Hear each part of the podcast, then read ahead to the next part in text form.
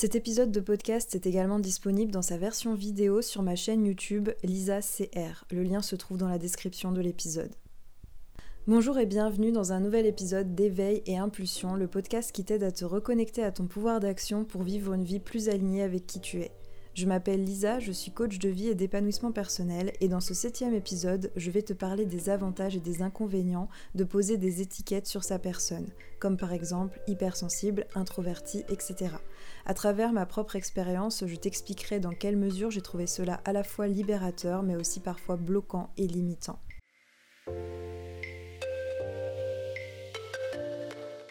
Alors déjà, qu'est-ce que j'entends par étiquette? Tout simplement, c'est des choses qu'on va s'attribuer à nous, une caractéristique qu'on va poser sur soi.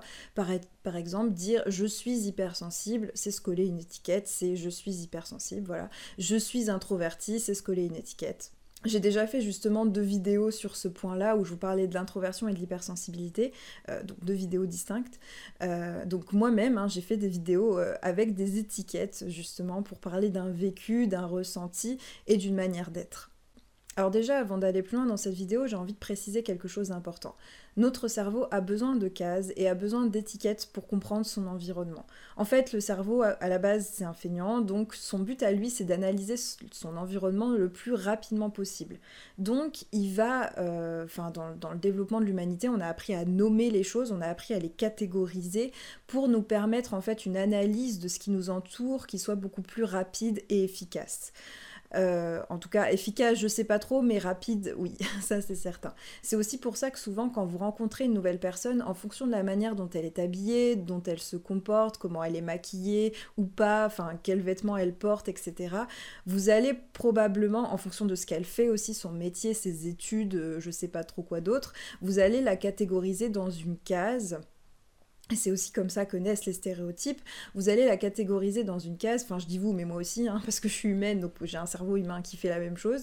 Euh, donc on va catégoriser la personne dans une case en fonction de ce qu'on connaît déjà, en fonction de nos croyances sur, euh, par exemple, le métier qu'elle fait ou euh, la catégorie sociale à laquelle elle appartient. Et en fait, on va créer une sorte de, de micro-dossier à l'intérieur de nous concernant cette personne. On sait que cette personne va être associée à différentes caractéristiques et on va la catégoriser de cette façon et ça va nous permettre en fait un peu de pour notre cerveau en fait ça lui permet de savoir un peu à qui il a affaire et d'analyser la situation d'une manière plus rapide. Donc en fait spontanément, on met les gens dans des cases.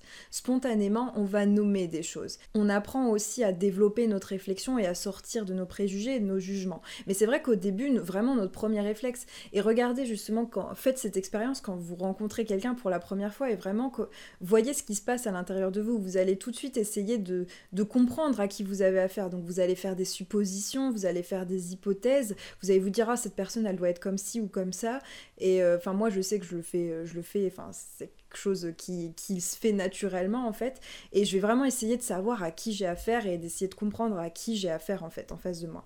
Et d'analyser la situation. Et après, bien sûr, on peut apprendre à justement avoir cette ouverture et à prendre un pas de recul en disant bon ok j'ai des, j'ai des préjugés, j'ai bien une idée peut-être de comment cette personne est, mais c'est pas pour autant que je vais me fermer et je vais entrer dans une démarche d'ouverture et de découverte face à cette personne et pas rester sur mes a priori. Donc on peut tout à fait faire les deux, c'est pas du tout incompatible, c'est pas parce que spontanément notre cerveau va mettre des gens dans des cases et essayer de comprendre à qui il a affaire et coller des étiquettes justement sur ces personnes qu'on doit justement enfin qu'on doit rester figé sur ces étiquettes et pas essayer d'aller voir plus loin et pas essayer de, comprendre. On peut parfaitement faire les deux. Comme nous vivons, comme l'être humain du coup a besoin de nommer ce qui l'entoure, parce que c'est sa façon à lui de percevoir l'environnement, de le comprendre, on le fait aussi avec nous-mêmes. On a besoin de savoir qui on est. Je pense que tout le monde s'est déjà posé cette question au moins une fois dans sa vie, mais qui je suis? Et je sais que moi, ce questionnement identitaire, c'est quelque chose qui a été très très présent dans ma vie depuis que je suis adolescente. Euh, j'avais fait une vidéo sur, euh, où je vous lisais des passages de mon journal intime et c'est vrai que la question de, des tests de personnalité, j'essayais vraiment de savoir qui j'étais. Alors c'est propre à l'adolescence aussi, c'est quelque chose d'assez classique, mais c'est vrai que j'avais, j'avais ce... En tout cas, je me souviens que c'était très saillant chez moi, que j'avais vraiment cette recherche identitaire. Euh, je m'en souviens parfaitement comment ça se mettait en place. Et effectivement, voilà, c'est normal à l'adolescence, mais ça peut aussi continuer à l'âge adulte quand on a parfois des comment dire, un parcours qui est pas toujours très linéaire. Euh, et puis même sans ça, en fait, j'en sais rien. Je pense que beaucoup de personnes peuvent avoir justement encore ce questionnement à l'âge adulte et se dire en fait, je sais pas trop qui je suis, mais du coup ne pas tellement y penser parce que la vie fait qu'on a autre chose à penser que euh, voilà à se poser, à réfléchir à des trucs philosophiques.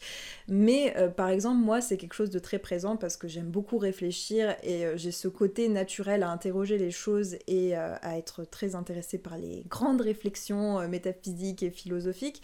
Et c'est vrai que ça, ça, fait, ça a fait partie de moi et je me suis, euh, même encore aujourd'hui parfois, ça peut m'arriver de me demander vraiment qui je suis et justement d'essayer de capturer, on va dire, mon identité dans quelque chose pour la classer en fait, pour la mettre dans une case, pour me dire ah bah ça y est, je sais, j'ai trouvé, je suis ça.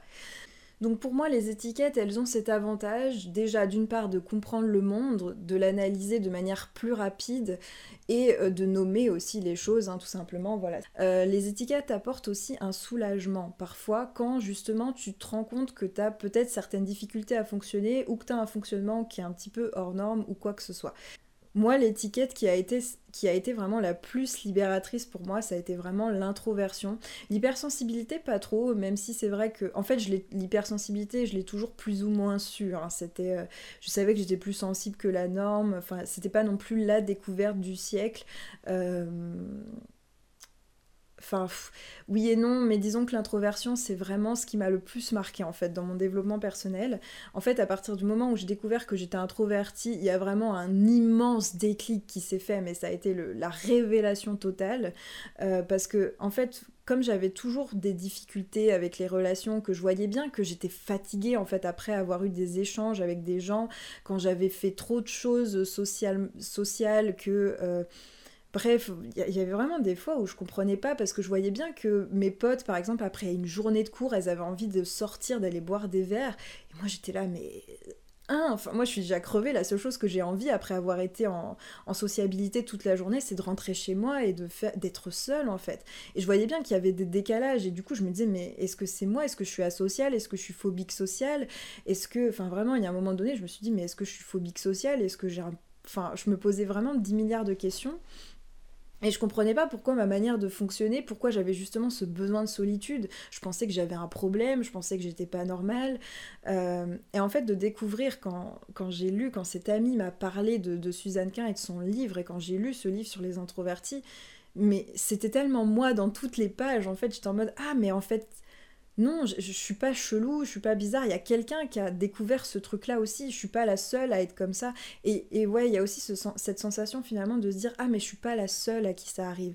Ça crée une sensation d'appartenance, on se dit ah mais je suis pas la seule à qui ça arrive, il y en a d'autres. Et d'ailleurs ça a été théorisé, il y a des gens qui ont mis des mots, il y a des gens qui ont analysé ce, phénomène-là, euh, il y a des gens qui ont, découvert l'introversion, qu'il y avait des personnes qui avaient effectivement ce fonctionnement, que c'était pas grave, que c'était pas une maladie et que c'était juste bah, une manière différente d'être au monde. Et vu qu'on vit dans un monde majoritairement extraverti, parce qu'il y a un peu moins d'introvertis, bah du coup, bah, c'est pour ça que j'avais cette sensation de décalage. Mais en fait, euh, voilà, j'étais pas toute seule et c'était pas vraiment un problème. Donc ouais, pour moi, ça a été, euh, ça a été un soulagement vraiment de découvrir l'introversion.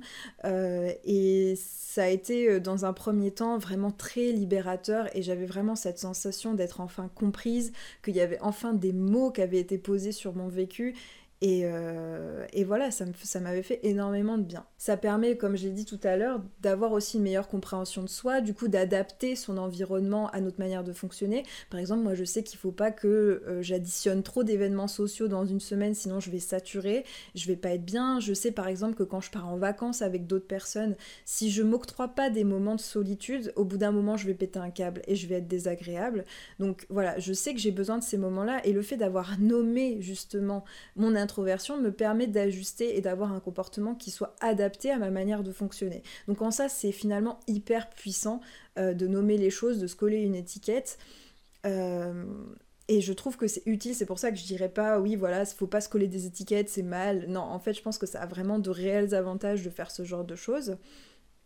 Mais si je fais cette vidéo, c'est que j'ai quand même envie de nuancer ce point et de compléter la réflexion euh, parce que en fait, ce qui m'est arrivé avec l'exemple de l'introversion, c'est ce qui peut arriver aussi à pas mal de personnes, c'est qu'une fois que tu as, passé cette étape de soulagement, où enfin tu comprends que tu es comme ci, comme ça, et que euh, c'est pas... Euh, Alors, j'ai dû couper la vidéo, euh, enfin, j'ai dû m'interrompre, donc je reprends la vidéo un petit peu plus tard. J'espère que je vais réussir quand même à faire en sorte que ça soit fluide.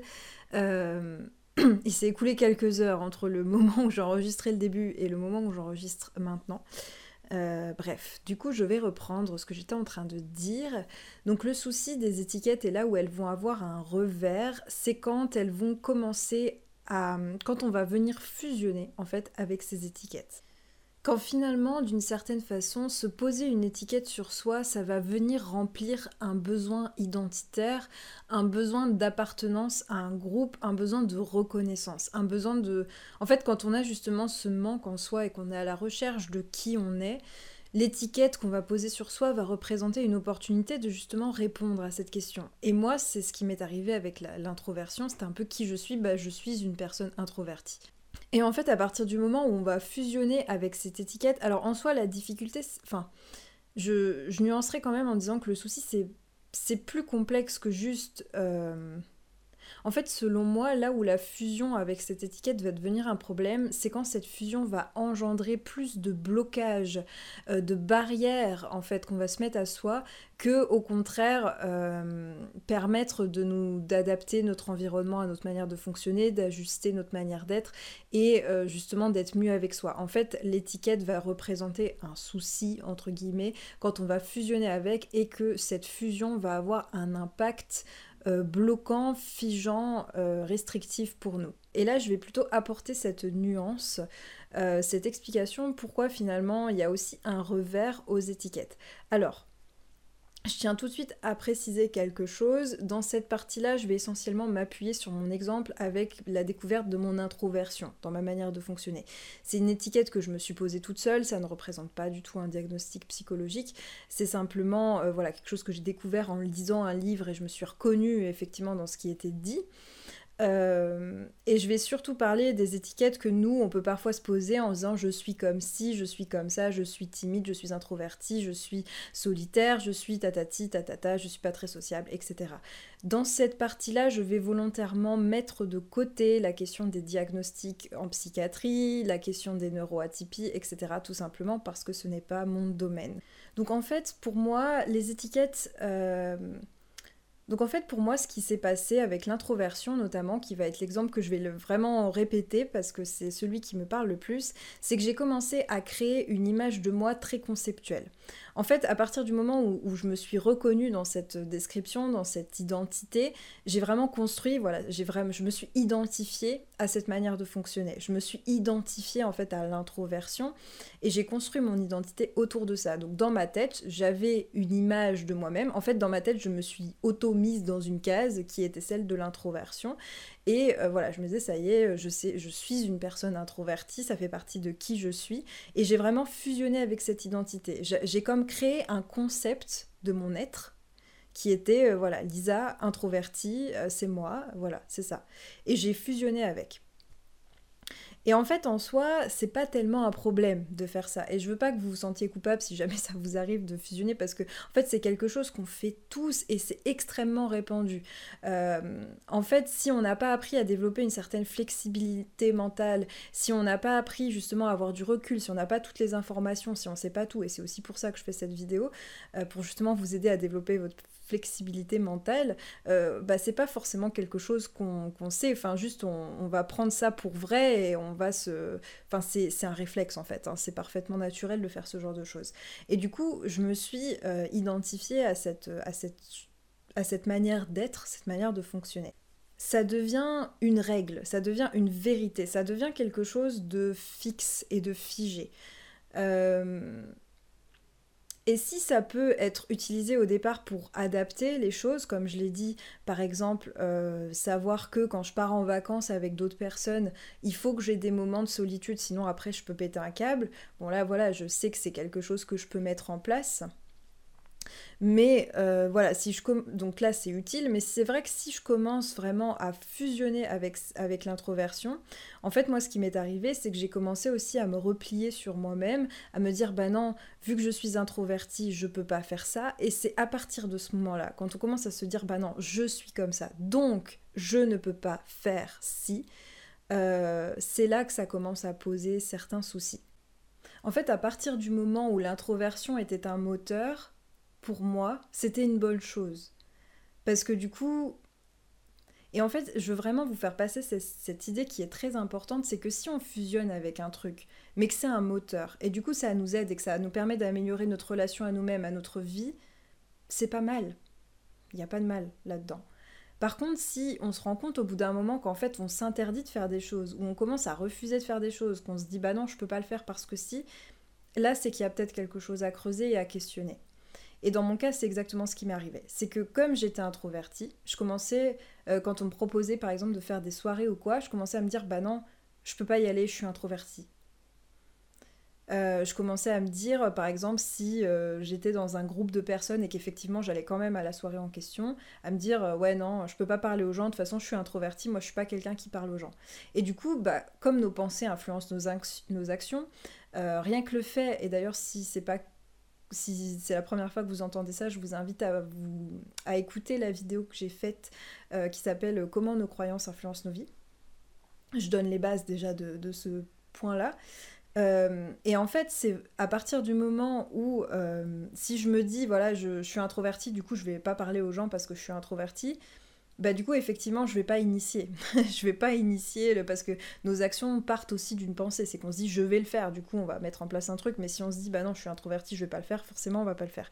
Donc ça va avoir un impact. Et dans mon cas c'est exactement ce qui s'est passé. C'est qu'à force de me dire bah non je suis introverti du coup je vais pas faire ci je vais pas faire ça je me suis vraiment repliée sur moi-même en me disant bah non je suis introverti les autres peuvent pas comprendre. Et en fait ça crée une fermeture. Et on vient se limiter. C'est un peu comme si on se mettait dans une cage tout seul en fait et c'est là pour moi que l'étiquette représente un danger. Mais non pas parce que l'étiquette est intrinsèquement mauvaise, mais plutôt là où va y avoir un problème, c'est dans notre relation avec cette étiquette.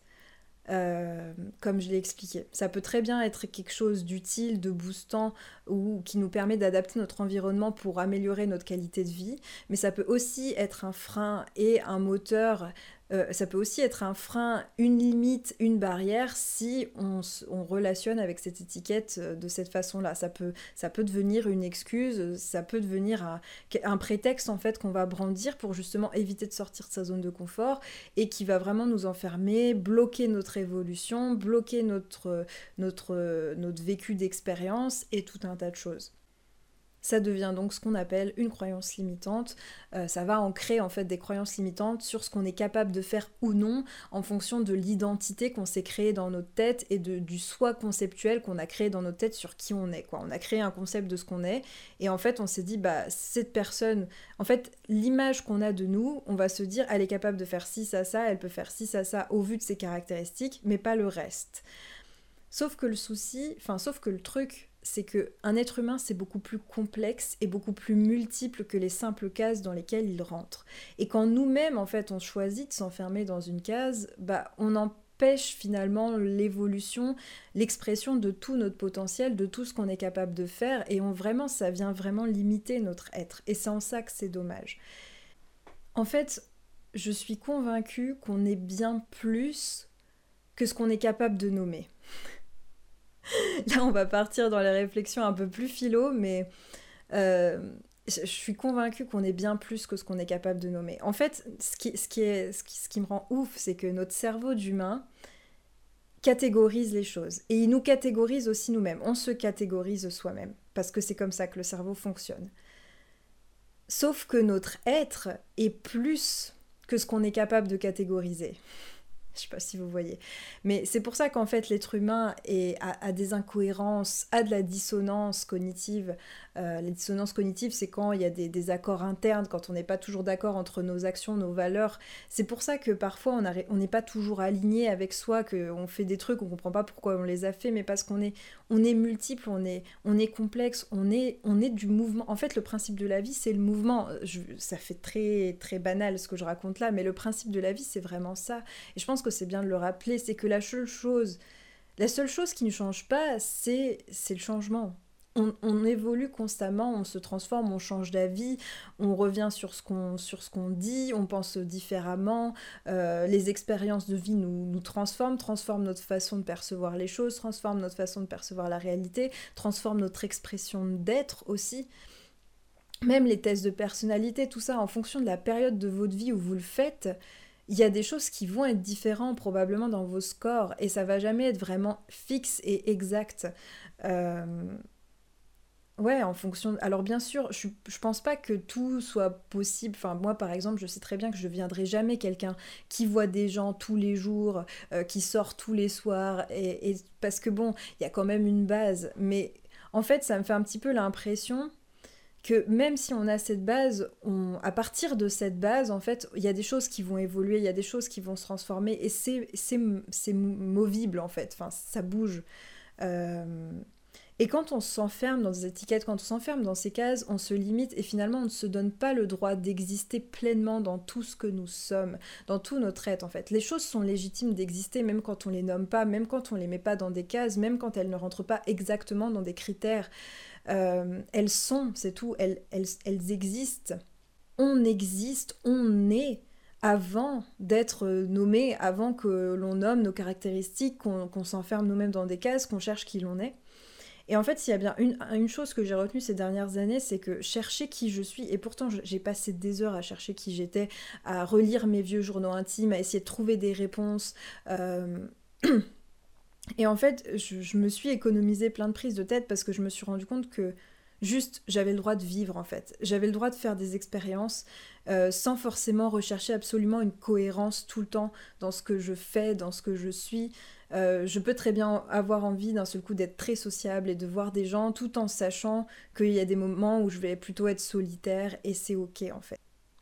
Et j'ai parfois eu du mal avec cette incohérence personnelle parce que des fois tu te dis ah bah en fait finalement euh, si je fais ci, peut-être que je suis pas tellement ça. Par exemple, si j'ai très envie de voir des gens là, bah peut-être que finalement je suis pas si introvertie que ça. Et ça vient remettre en question des choses. Alors que, bah non, juste, bah t'es es humain et t'es beaucoup plus multiple et complexe que les simples cases dans lesquelles tu te mets, quoi. Enfin, c'est tout. Euh, mais voilà, et puis c'est aussi humain de chercher à mettre dans des cases. Enfin voilà, tout, tout est. Euh, tout est, euh, comment dire, normal. On va dire ça comme ça. Et c'est vrai que c'est assez libérateur finalement quand tu comprends que t'es plus que le soi conceptuel que t'as créé dans ta tête, quoi. Euh, parce que c'est vrai qu'avant j'avais vraiment ce truc de me dire bah non je suis introvertie ou je suis hypersensible je peux pas le faire je peux pas encaisser. Par exemple même l'hypersensibilité enfin bon, ça n'a pas été mon cas, mais je sais que ça peut arriver parfois que des personnes hypersensibles n'osent pas se lancer dans telle catégorie de métier, par exemple les métiers de la relation d'aide, parce que ces personnes se disent qu'elles vont être trop sensibles, qu'elles vont pleurer avec, les, avec leurs clients, leurs patients, leurs coachés, euh, que ça va être trop compliqué, et du coup elles s'empêchent de faire ce genre de choses. Alors que finalement, ça serait aussi peut-être plus intéressant, plutôt, de, plutôt que de se dire bah non, je peux pas le faire, mais plutôt de regarder comment je peux adapter pour que mon métier euh, je puisse l'exercer tout en tenant en compte le fait que je sois hypersensible. Et moi, je suis vraiment. Enfin, je trouve que ça fait beaucoup plus sens de faire les choses de cette façon, plutôt que de se fermer des portes et de se dire, bah non, je peux pas parce que. Et euh, ouais, pour moi, ça c'est primordial. Donc là, par exemple, ça pourrait être, euh, bah, justement, je vais essayer de faire des formations pour apprendre à dissocier mes émotions de celles des autres. Euh, je peux euh, justement limiter mon nombre de, de, clients, de patients, de coachés dans une journée. Euh, voilà, je peux... Enfin bref, il y, a des solutions qui existent. et pour moi, je trouve que c'est beaucoup plus pertinent quand les étiquettes servent à ça. plutôt que quand elles deviennent des freins et des barrières, quand on les intègre et qu'on vraiment on fusionne et que ça, ça vient nous coller à la peau et qu'on peut plus s'en dégager en fait ou se dire ouais voilà euh, je suis finalement je suis capable de faire ça donc peut-être que je suis pas hypersensible là j'ai enchaîné plein de travail euh, euh, je pensais que j'en serais pas capable en fait je le suis bah peut-être que c'est la preuve que je suis pas hypersensible non c'est la preuve de rien du tout c'est juste que bah t'es plus complexe que ton étiquette, c'est tout. Et je le dis vraiment pour moi-même parce que vraiment, y a, comme j'étais une, une accro de, des questionnements identitaires, euh, ça peut m'arriver encore bien sûr, bah forcément, il y a des fois où je me dis, bah peut-être qu'en fait, je suis pas du tout ce que je pensais. L'autre jour, j'ai dit à mon copain, tu sais, euh, en fait, je crois que je suis beaucoup plus sociable en vérité que ce que je pense. Et c'est assez marrant parce que toute ma vie, pourtant, j'ai pensé que j'étais pas quelqu'un de sociable, que j'étais quelqu'un de très solitaire. Et là, par exemple, cette année, je découvre qu'en fait, la solitude me casse les couilles et que euh, j'ai très envie justement de rencontrer plus de personnes et d'aller à plus d'événements sociaux. Euh, ce qui est assez surprenant parce que ça ne m'est jamais arrivé de ma vie. Peut-être parce que justement, euh, bah, en tant qu'entrepreneur, on est quand même assez seul, donc je pense que c'est aussi logique. Mais quand même, voilà, je me rends compte que finalement, je, ma personnalité aussi évolue en fait. Les choses aussi évoluent. Et moi, je trouve ça plutôt euh, cool et rassurant, quoi, parce que ça, ouais, c'est pas, euh, pas limitant, c'est pas euh, oppressant, en fait, de prendre conscience qu'on peut évoluer, qu'on peut changer, qu'on a cette, cette marge, en fait, qui existe. je trouve ça super. Alors, pour conclure un peu avec tout ce que j'ai dit ici, et faire un rapide résumé, en fait, donc déjà, notre euh, cerveau, naturellement, a tendance à nous mettre dans des cases, à nous coller des étiquettes. C'est normal, c'est sa manière à lui de comprendre le monde, de l'interpréter, de le nommer. Et c'est en fait un fonctionnement parfaitement naturel et normal. Et en fait, finalement, les étiquettes peuvent nous être utiles parce qu'elles nous permettent de mettre des mots sur quelque chose que l'on va ressentir, que l'on va vivre, sur une différence, par exemple. Euh, elles permettent de soulager, d'enlever peut-être de la culpabilité, de rassurer, de se dire ah voilà, oh, ce que je vis, il y a une explication derrière tout ça. Et finalement, c'est essentiel, ça apporte vraiment un soulagement. Mais bah, les étiquettes ont une limite quand elles deviennent plutôt enfermantes, quand elles viennent nous créer une image de, nous qui est très fixe et qui finalement ne peut pas changer quand on va vraiment fusionner avec cette, euh, étiquette, que l'on va s'identifier à cette étiquette et que cette fusion et cette identification, plutôt que de nous aider à évoluer, euh, à progresser, etc., va au contraire euh, nous renfermer sur nous-mêmes, nous garder dans une dans un état de nous-mêmes qui soit fixe et dans lequel il n'y a aucune marge de progression euh, parce que voilà, ça devient juste un état de fait et ça devient une vérité. On est comme ça et il n'y a rien à faire et du coup il n'y a plus de possibilité d'évolution et de progrès. Euh, et du coup bah, ça vient nous fermer des portes, ça vient nous créer des croyances limitantes, des blocages, des freins, etc. et tout un tas de choses. Et du coup, pour moi, l'équilibre se situe vraiment justement entre à la fois cette acceptation d'une étiquette que l'on s'est posée parce qu'elle nous aide à un moment donné, sans pour autant entrer dans la fusion et en l'utilisant plutôt pour adapter notre environnement à notre manière de fonctionner pour que ça soit plus agréable pour nous, plus vivable et euh, voilà, plus, euh, plus adapté en fait à notre personne. Voilà, euh, je vais m'arrêter là, j'en ai déjà pas mal dit. J'espère que cette vidéo a pu vous intéresser. N'hésitez pas à me dire ce que vous en pensez, quelles sont les réflexions que vous avez justement autour de ça. Euh, bref, voilà, n'hésitez pas à me faire part de vos réflexions sur le sujet, euh, de vos partages d'expérience aussi. Et puis, c'est la dernière vidéo que je poste en 2021, donc je vous souhaite de bonnes fêtes de fin d'année. Et pour les personnes pour qui cette période de, fête de fin d'année n'est pas du tout synonyme de joie, euh, à cause de raisons euh, diverses et variées, je vous envoie tout mon soutien et toute mon empathie et je vous dis à la prochaine dans une nouvelle vidéo. Prenez grand soin de vous.